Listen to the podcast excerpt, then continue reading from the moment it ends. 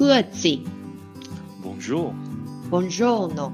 Allegra。你们现在收听的是瑞士的 Small Talk，来跟我们一起分享瑞士生活的酸甜苦辣吧。大家好，我是舒婷。我是 Debbie。我是 Sophie。那在疫情肆虐的这两年呢，因为种种的限制，让旅行变得相当麻烦。那有时候呢，麻烦到呢，让人打消了念头。但慢慢的，欧洲各国也纷纷放宽了限制，希望能够回到疫情前的生活。那各位听众是不是也跟我们一样开始脚痒，旅游魂一直蠢蠢欲动，在蓄势待发了呢？那这一集呢，我们想跟大家分享我们自己的旅行方式，还有呢，过去你们有没有印象深刻的几趟旅程？那一开始我想说，问你们，你们喜欢旅行吗？喜欢出去玩吗？那喜欢呢、啊，一定要工作都喜欢。我最喜欢玩了。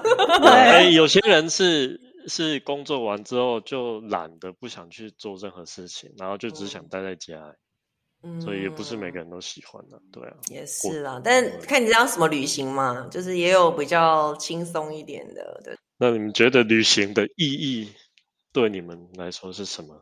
嗯，意义吗？对我来说的话，其实旅行它算是一个人生的投资课。对我来说，好有哲学哦！哇对，哎，我们以前不是有听过一句话，什么“行万里路，胜读万卷书”嘛？就哇像刚才 Sophie 讲的，真的但是老师师啊，来过吗？因为你想旅行可以增广见闻，没错啊。然后也其实也是跨出舒适圈的一种挑战，我自己觉得，因为你在这里，你每天都做都是一样的事情，你知道在苏黎世要怎么搭车了，你知道要去哪里买东西，去哪里吃饭。但是当你跨出这个舒适圈到另外一个国家的时候，你就会发现。哇塞！我要怎么怎么坐火车？我要怎么坐公车？我要怎么去从 A 点到 B 点？这些都是一种挑战，但是你会从中发现有很多的乐趣。虽然有的时候会让人家觉得很想骂脏话，特别是在非洲的时候，哦那时候你就只能安慰自己：“OK，so、this is Africa，这就是非洲，你根本没有办法做什么。”，真的，真的。那 Sophie 呢？对你来说呢？我觉得旅行的意义应该是人生的一部分吧。哎，不要抄 Debbie 哦。怎么办？他都把把我想讲的都讲完了，想说这样听起来有没有更哲理一点？吧？好吧，对，就看看不同的东西啊，这个跟 Debbie 讲的一样。但是我觉得还有一个，如果真的要讲不重复他讲的，但是我完全同意他说的，我觉得对我来讲也是差不多意义。我觉得还有一个旅行的意义就是要爽，爽，就是以吃好穿好，但是各方面就是你一定要很开心。就是因为真的是难得离开你原来的每天工作的那个，或者你每天生活的那个习惯，你你你你离开之后，一定要怎么样可以让自己最开心？比如说吃好吃的啊，所以吃就对我来讲就很重要啊。然后对，然后住我是倾向不要住太差，因为睡眠要好。对，但不用住到很很很奢华的，但是不要太差，是三星以上这样子，对，干净这样子。然后。对，然后旅行的过程，还有我觉得一起旅行的人也很重要。好，但是我已经离题了。旅旅旅行的意义对我来讲就是人生的爽，就这样。爽，非常的直接。那对舒婷你呢？我对我来说，旅行就有一点像是一种中文怎么讲？英文叫 escapism。就逃离逃逃离对现实吗？嗯对，我觉得就是旅行可以，就是我的我会想要去一个地方，然后可以让我忘却我日常生活的一些嗯纷纷扰扰，嗯这样子。所以我我就是会很想去那些跟我住的地方很不一样的，然后让我无法想起想起嗯在平常日常生活这样子。它会不会所以就是一种疗愈啊？也有可能啊，也有嗯可能啊，所以我就不会嗯想去讲德语或者讲英语的地方，嗯，然后最好是那个周遭人讲的语言我都听不懂。听不懂，对，然后我光是忙嗯这些那个要怎么在那个旅途中 survive，就就忙到不会去想对想这些事情了。对对啊对，那另一个就是我喜欢去认识很多不同的文化，嗯然后然后去去去看他们怎么生活的，然后怎么看事情的，嗯哼这样子，对啊。对，所以其实我们三个人一开始，我觉得那个最中心的那个概念是差不多，对不对？就是去看看不同的世界，就是跳脱原来很习惯的验不同的，文化。对，体验不同的文化，嗯看看不同的地方。对，其实我也觉得，嗯，这喜其实欢旅行的大概都差不多。嗯其实 Debbie 刚刚讲一个一点，我觉得还蛮同意，就是舒适嗯圈这个东西。嗯，那其实很多很多嗯不敢去旅行的人，就是有时候也是不太敢踏出这个舒适嗯圈。那就算有人嗯可能喜欢出去玩，但是再怎么去也都是去同同一些地方。对，就是大城市嘛。嗯我自己的话是倾向就是同一个地方、同一个城市，至少同一个城市，就是不要就是重复的去过就不要再去。我自己的、嗯，我自己也是，对，尝尝试不同的新的东西。那你们有喜欢特别喜欢怎么样的旅行吗？我自己就是嗯可以接触到就是当地的风土民情啊、人嗯。文这方面。那嗯我知道很多瑞士人就是喜欢去沙滩耍废啊，嗯，还是什么去什么去山上骑脚踏车，还是什么去去海边什么 kayaking，还是去山边溪流，这个就比较不是我的 style。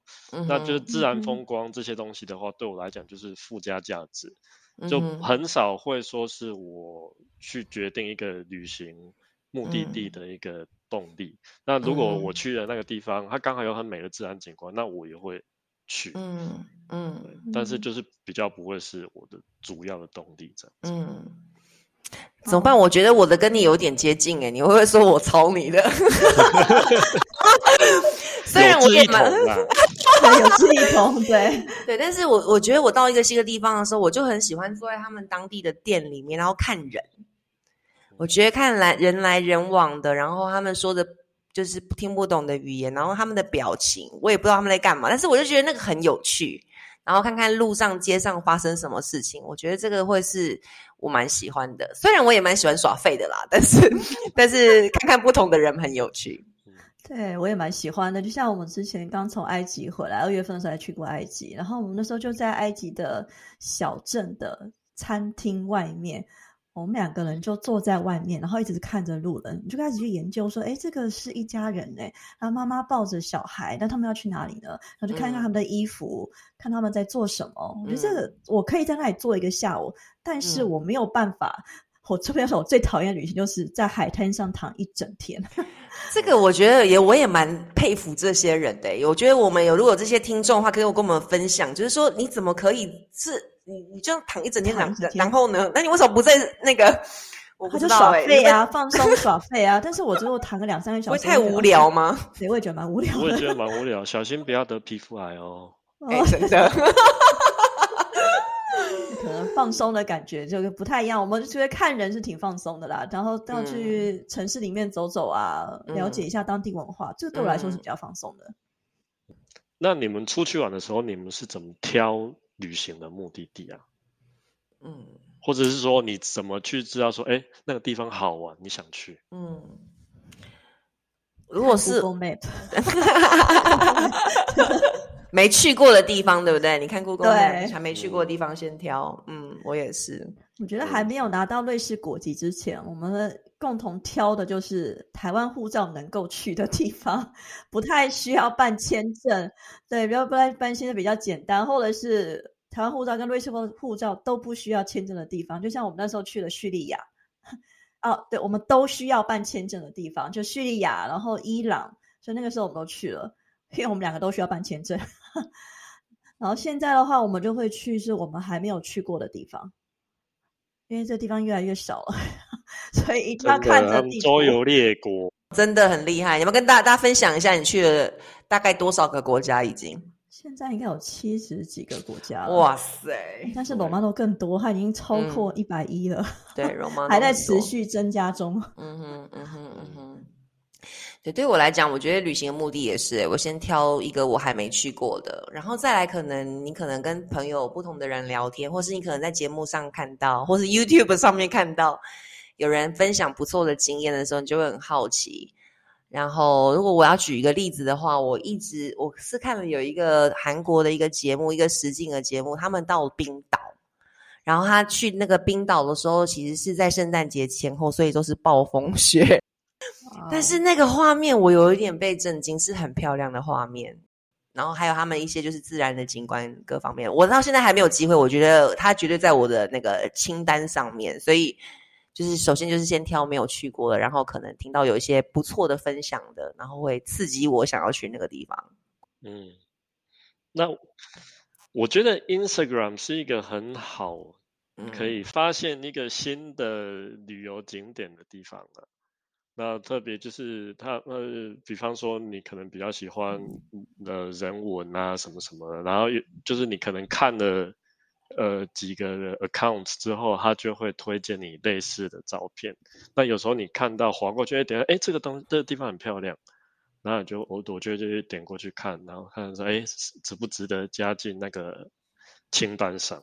那其实看久了就知道，说这个只是摄影技术好，而是修图技术好。那或者是真的地方那个地方漂亮，因为其实一开始不太熟的时候，还没旅行过很多地方的时候，或是还没看过很多 Instagram 照片的时候，就会有点踩雷，这样子。有图有真相，也许有真相，起码也许有真相。对，因为我之前在网络上看到一张照片，我就好想要去看。它是在新巴威的维多利亚瀑布，哦，那很有名啊。对，可是你真的看过现场之后，就更酷，因为它网络上那个照片已经让你很震撼了。然后那时候到了现场的时候，就哇，就是你需要穿雨衣，因为那个瀑布水太大了。对。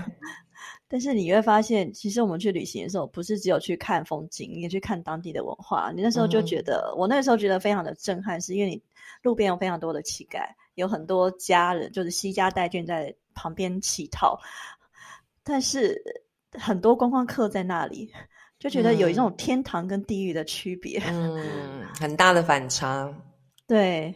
嗯，所以那时候其实蛮难过，但是你也不能做什么，你不可能，你如果给了钱了之后，你给了钱之后，那就一排小孩就会来找你要钱。嗯嗯嗯，不过这也是一个旅行蛮好的一个，就是不同的经历嘛，因为这个东西在瑞士经历不到，或者在台湾经历不到，但是这别的地方看得到，就去感受一下不同的不同的，嗯，的确文化，嗯，就知道我们的舒适圈有多舒服了，真的，真的，嗯。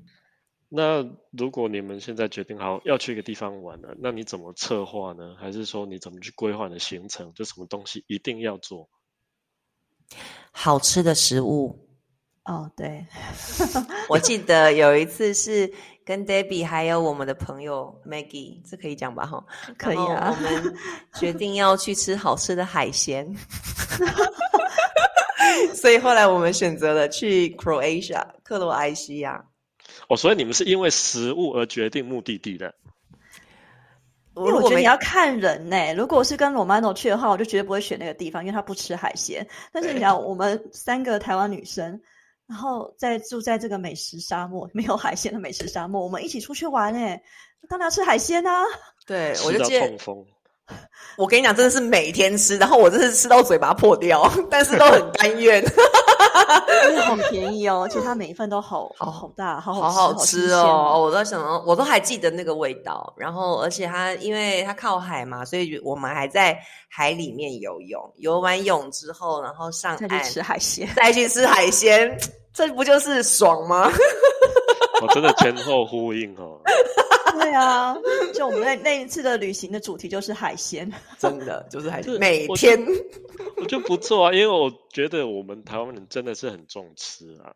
那其实我觉得我也会想要去，就是体验当地的的庶民美食，因为我其实我对那种星级的不太感兴趣，可是我想要去体验说当地平常人都吃什么。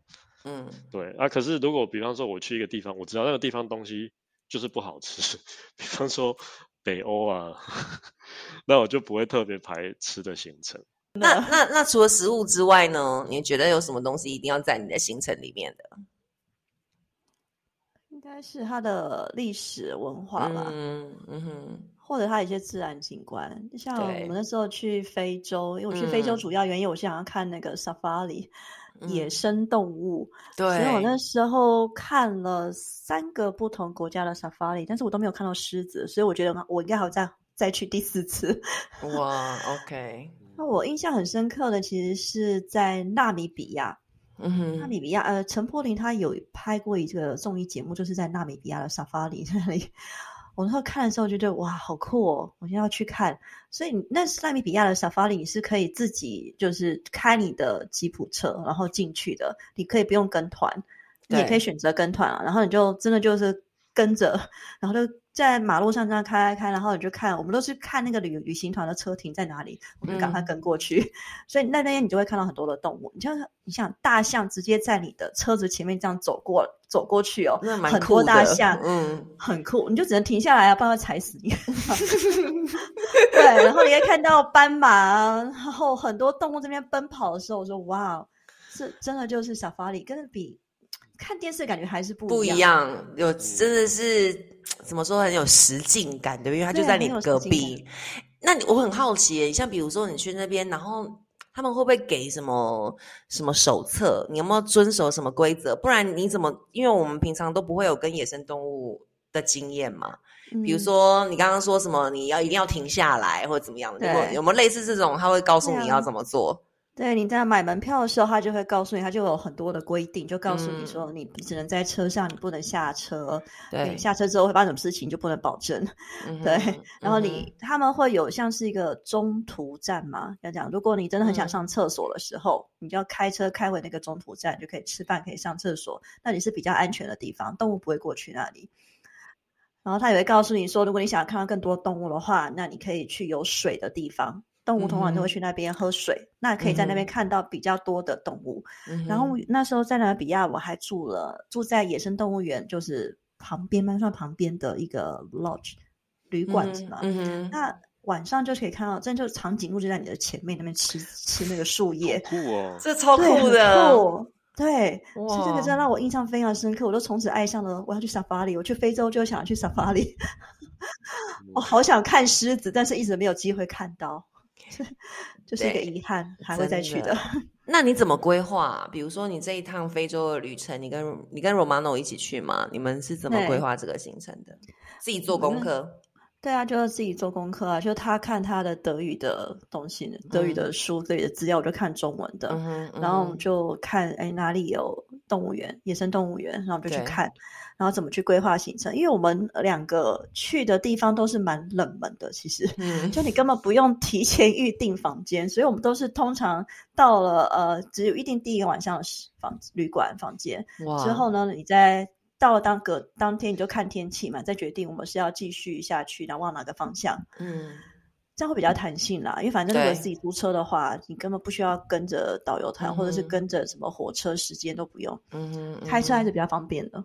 嗯，我觉得这个就是另外一个原因，我自己不是那么喜欢就是自然风光的原因，因为就是不确定的因素，就是天气太太大了。嗯，没错，我我会觉得就没有什么安全感。那或者是我好不容易规划行程就泡汤这样子。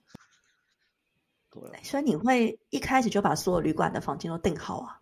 呃，我可能会。可能会，但是也是看看说去去哪个地方，那个地方冷不冷门，旅馆好不好订。嗯哼，那那那特别是有时候有些国家，其实你交通要事先规划，就是很难说要就是当地你再去排队买票，很多国家其实行不通的。嗯，那这些地方我就会先事先规划好。那我只会说好，我可能在这个城市，在这个地方住几天。那但是在那那几天我行程都没有排，那就是到那边看要干嘛，就就突发奇想这样子。如你怎么样知道你要去哪里，然后你怎么规划它的？可能我去一个地方，我可能有很多东西想看，然后它散落在不同的地区吧。我就会想办法，就是把它像珍珠一样串起来，哇，然后看哪个地方是比较。瓶颈，比方说什么飞机或是什么距离会比较远啊之类的，那那边的话就是可能就是要以那边做出发点，然后去往前或往后推其他的行程。那我觉得很重要的地方就是我我有时候在一个地区，我可能住好几天，但是我当地的行程就是没有。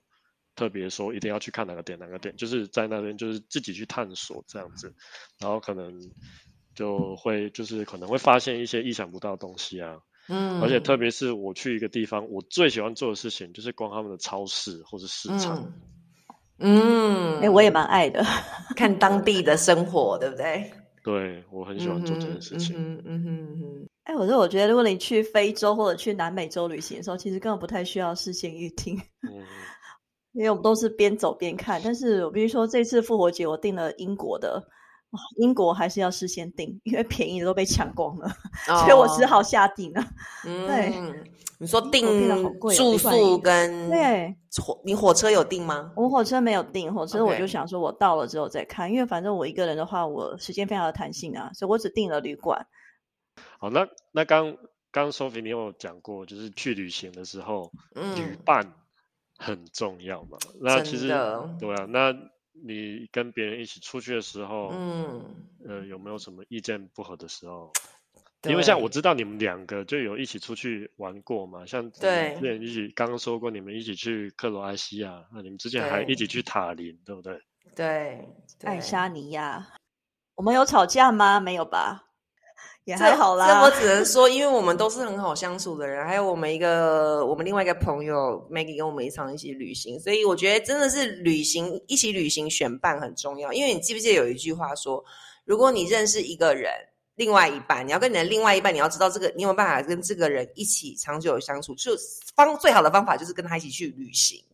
因为旅行是最容易看出一个人最真实的模样，然后你们一起在新的地方遇到一些困难的时候，你们如何一起解决这个困难，对不对？所以我觉得旅行真的是，那我自己跟 Debbie 或者是跟 Maggie，我们一起就就是都很好，旅行都很好。其实我。跟罗曼诺旅行的次数是比较多的，那偶尔也会自己一个人旅行。嗯，因为我觉得一个人旅行的时候其实也不错，因为你等于是你与自己对话的时间嘛，然后你也不用过去管你旁边的人想吃什么、要吃什么、想看什么景点，都不用管他。我一个人想去哪里就去哪里。嗯，真的。可是我觉得一个人出去玩最麻烦的就是吃东西。对，这比较麻烦，你就吃拉面呐，或者吃一份套餐，西餐也是个人一个人可以吃的。不然就小吃，不要吃。对，我也觉得其实一个人，像那自己先去 Riga，然后对，然后我们再一起去 Tallinn 碰面，这样一起旅行。然后我自己就觉得，所以那一次旅行可以很明显感受到一个人旅行跟跟你的朋友一起旅行的不同。然后我觉得一个人旅行的时候，我觉得因为真的是到一个人生地不熟的地方，然后你没有认识的人，然后环境是你从来没去过，你甚至连。怎么样买？超市在哪里？然后怎么样打车？什么都不晓得，所以就是完全新的。然后我还记得那个时候，我自己啦，我自己的感受是，他是很好自己跟自己相处的时间。但是我觉得同时焦虑感对我来讲是有一点高，因为我就是什么都得自己来，赶快自己找，就是别人一边走路的时候还帮找那个地图啊，然后什么的。你现在想，现在已经好很多，至少我们有智慧型手机。你看以前没有那个的年代，特别是像我这么会迷路的人，我真的觉得我非常感谢智慧型手机的发明。我没有地图，我真的不知道怎么走。我需要找一个看得懂地图的人跟我一起旅行。现在还好，所以可以自己旅行是没有问题的。对对，这就方向来讲是没有什么问题。然后，但是跟朋友一起旅行，我觉得对，的确是你会考虑到对方，就是你不是一个人嘛，所以你得大家要有共同的意见之类。但是我觉得旅行的时候有人可以一起分享，我觉得这个也是蛮美妙的一件事情。但人很重要，我再再次强调，跟你一起旅行的人很重要。对，然后但是就一起，比如说你尝试到新的东西。然后比如说那时候我们一起吃到好吃的海鲜，然后就是三个人都笑得很开心，然后我都那看到那些照片的时候，我都还会想到那个当时吃东吃的食物的味道。所以我觉得在旅行的过程当中，那个分享，如果身边有人可以一起分享，那也是很美好的一件事。嗯，是的。那你们有没有比较印象深刻的旅旅程？那可以跟听众朋友分享一下。哎，Baby，你去周游列国，印象最深刻的几个，说几个来。我觉得还是在非洲哎，因为觉得非洲它的反差实在是太大，所以它让我印象非常深刻。我记得我们那时候去卢安达是卢卢甘达，卢甘达哈，嗯，卢甘达他们他说是号称非洲的新加坡这个地方。然后我们那时候呃抵达的时候是晚上，它是已经是天黑那种。然后我们就从机场租车嘛，然后把车拿拿走，开走之后，然后我就发现地图带我们走的路非常的奇怪。我后来白天的时候，我们去看，因为晚上的时候你看不到那个斜度是有多斜，它是真的非常斜。它把我们带到一个贫民区，然后地上的路是不是路？它是很多的坑坑洞洞。所以我们在开的时候，因为你天黑的时候你根本看不到嘛，那个洞就是觉得你就车下去，哎，下去又上来，下去又上来的感觉，那你根本不知道你开到哪里去了，然后就跟着那个导航的时候，我想我到底在哪里呀？后来我们隔天又再去开了一次，哇塞！我们竟然从那开下来，它的那个坡度是差不多有这么斜，应该有将近呃快要没有到九十，但是应该有七十度的那种斜。然后又是晚上，就云霄飞车耶。对呀，所以我那时候在上面的时候，就一直嘣嘣嘣那种感觉。我们还是坐吉普车哦，那真的很可怕。可是我发现卢卢安达跟就是卢甘达跟乌干达的路况都是这个样子，很难。他们可能就是没有那么多经费嘛，然后修路就没有办法修的很漂亮。嗯而且在卢干达，我还想到我是第一次在这个国家，在这种国家里面，你不说这种国家，刚才第一次在旅行中看到这么多棺材 出现在我的前面。哦，那个什么黑人棺材舞吗？不是，它是真的棺材摆在你前面的那种。哎，为什么？因为卢甘达之前它有一次种族大屠杀嘛，在。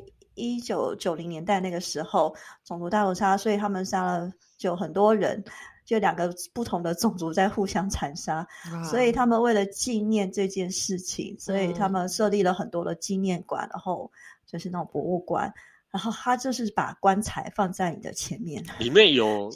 人，呃，里面是应该是没有，但是他人都是在旁边的墓地了，哦。但是他还是把那个棺材放那边，就是让你有那种很震撼的那种效果。纪念，纪念。可是你，可是你对华人来说，对我们的观念来说，看到棺材是很不吉利的。嗯，我本来刚开始还会介意，介意一下，后来发现你整段旅程都在看棺材的时候，你已经麻木了，麻痹了，真的是。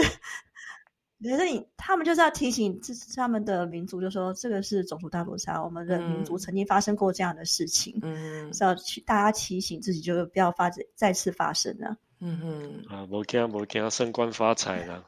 哎呀，说的真好啦。那那舒婷呢？你有没有什么印象特别深刻的旅行？有有几段呢？我印象中有一个很疯狂的旅行，就是我跟一个呃朋友，我们两个开车从 Lucerne 到 North Cap 再回来。天哪，你们疯了！哇，North Cap 呃，给观众朋友呃解释一下，North Cap 就是欧洲大陆的最北端。这要开多久啊？我们那趟旅程有三个星期啊，不得了。对，我们就我们一开始就是从瑞 士开到德国，我们第一天因为德国高速公路没有速线嘛，我们就直接吹，然后就到第一天就到波兰。哇，对，好远呐！对，然后后来就在波罗的海，然后搭游轮从塔林到赫尔辛基，然后再从赫尔辛基往北进挪威到诺坎，然后再从挪威、瑞典、丹麦、德国这样回来，很特别的体验。那你们现在还是朋友吗？我还是。所以是对的旅伴，一辈子的朋友。有在船上，船上有没有喝酒啊？因为赫尔辛基到塔林那站，好多人在喝酒哎。呃，我们在塔林，因为我们开车嘛，我因为塔林的酒比较便宜，我们就把我们的后车厢塞满了。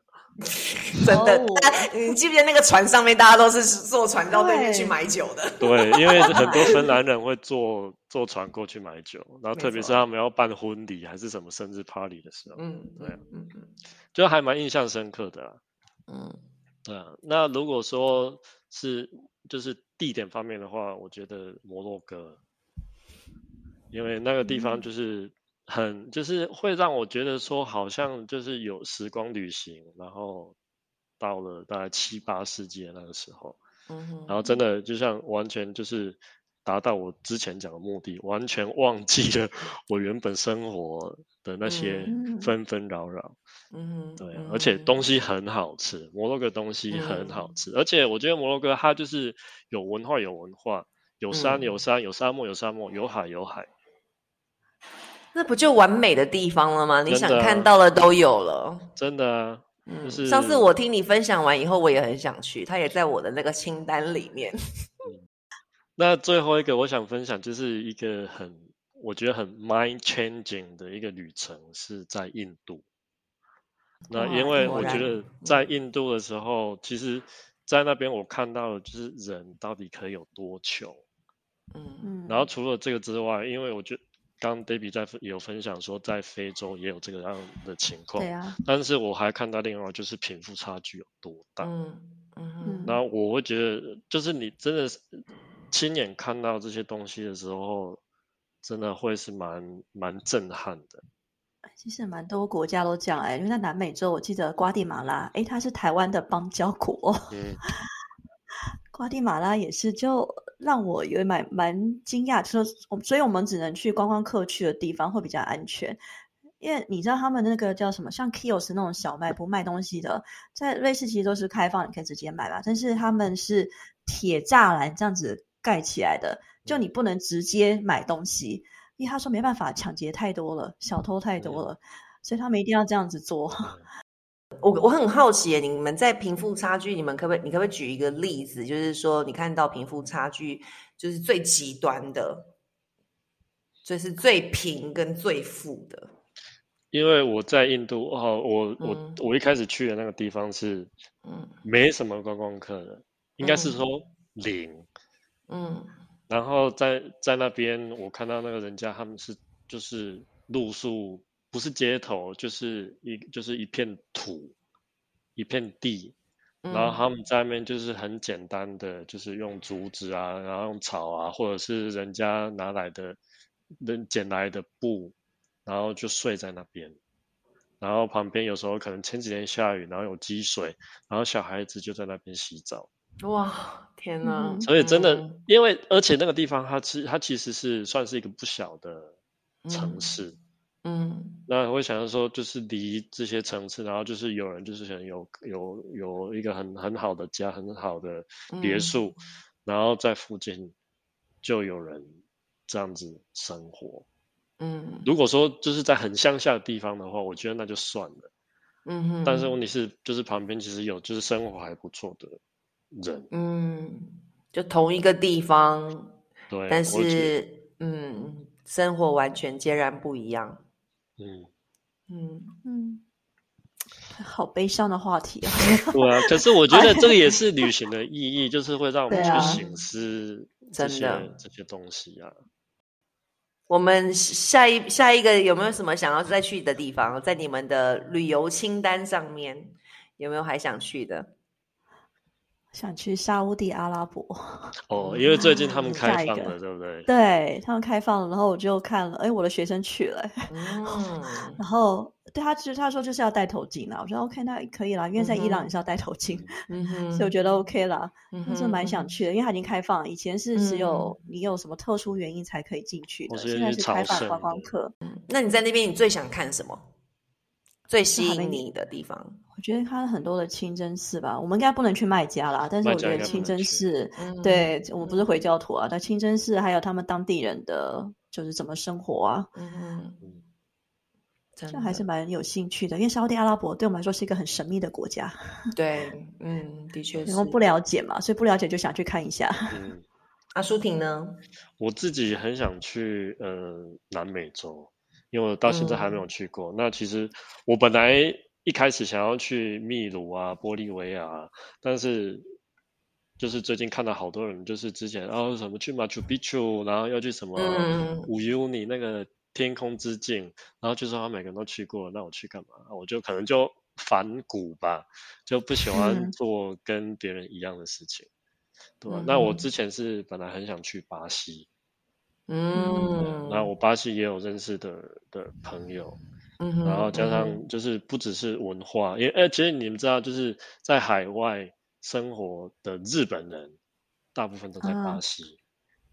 对，西跟秘鲁嘛，那秘鲁也蛮多日本人。对他们好像有一个年代，呃，日本人大量的移民对到南美，嗯，对，然后他们那边就有很，因为巴西有很棒的移民文化，因为它就像是一个大熔炉，嗯，然后他们那边就是有有黑人，有很多欧洲人，然后也有很多呃日本人，嗯哼，这样子，嗯哼，对，所以很想去看看，嗯哼嗯哼。那 Sophie 你呢？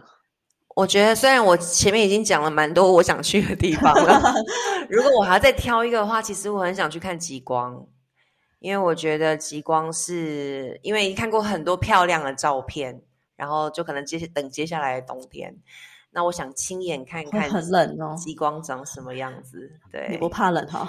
我我怕，但是 很想看一看，所以就要买那个。非常保暖的，但住冰屋我可能没办法啦。但是就是，就是我希望能够看一看极光，亲眼看。不要找我，不要找我，因为我会怕冷。我真的很怕冷。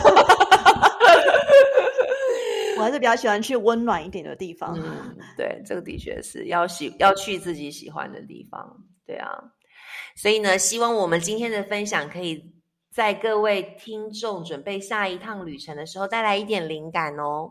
如果你有什么特别的旅行地点推荐，或者是特别的经验，欢迎在留言区跟我们分享。如果你喜欢我们的节目，非常欢迎推荐给你的朋友们，还有按订阅跟分享哦。今天的节目就到这里了，谢谢大家的收听，我们下集见，拜拜，拜拜。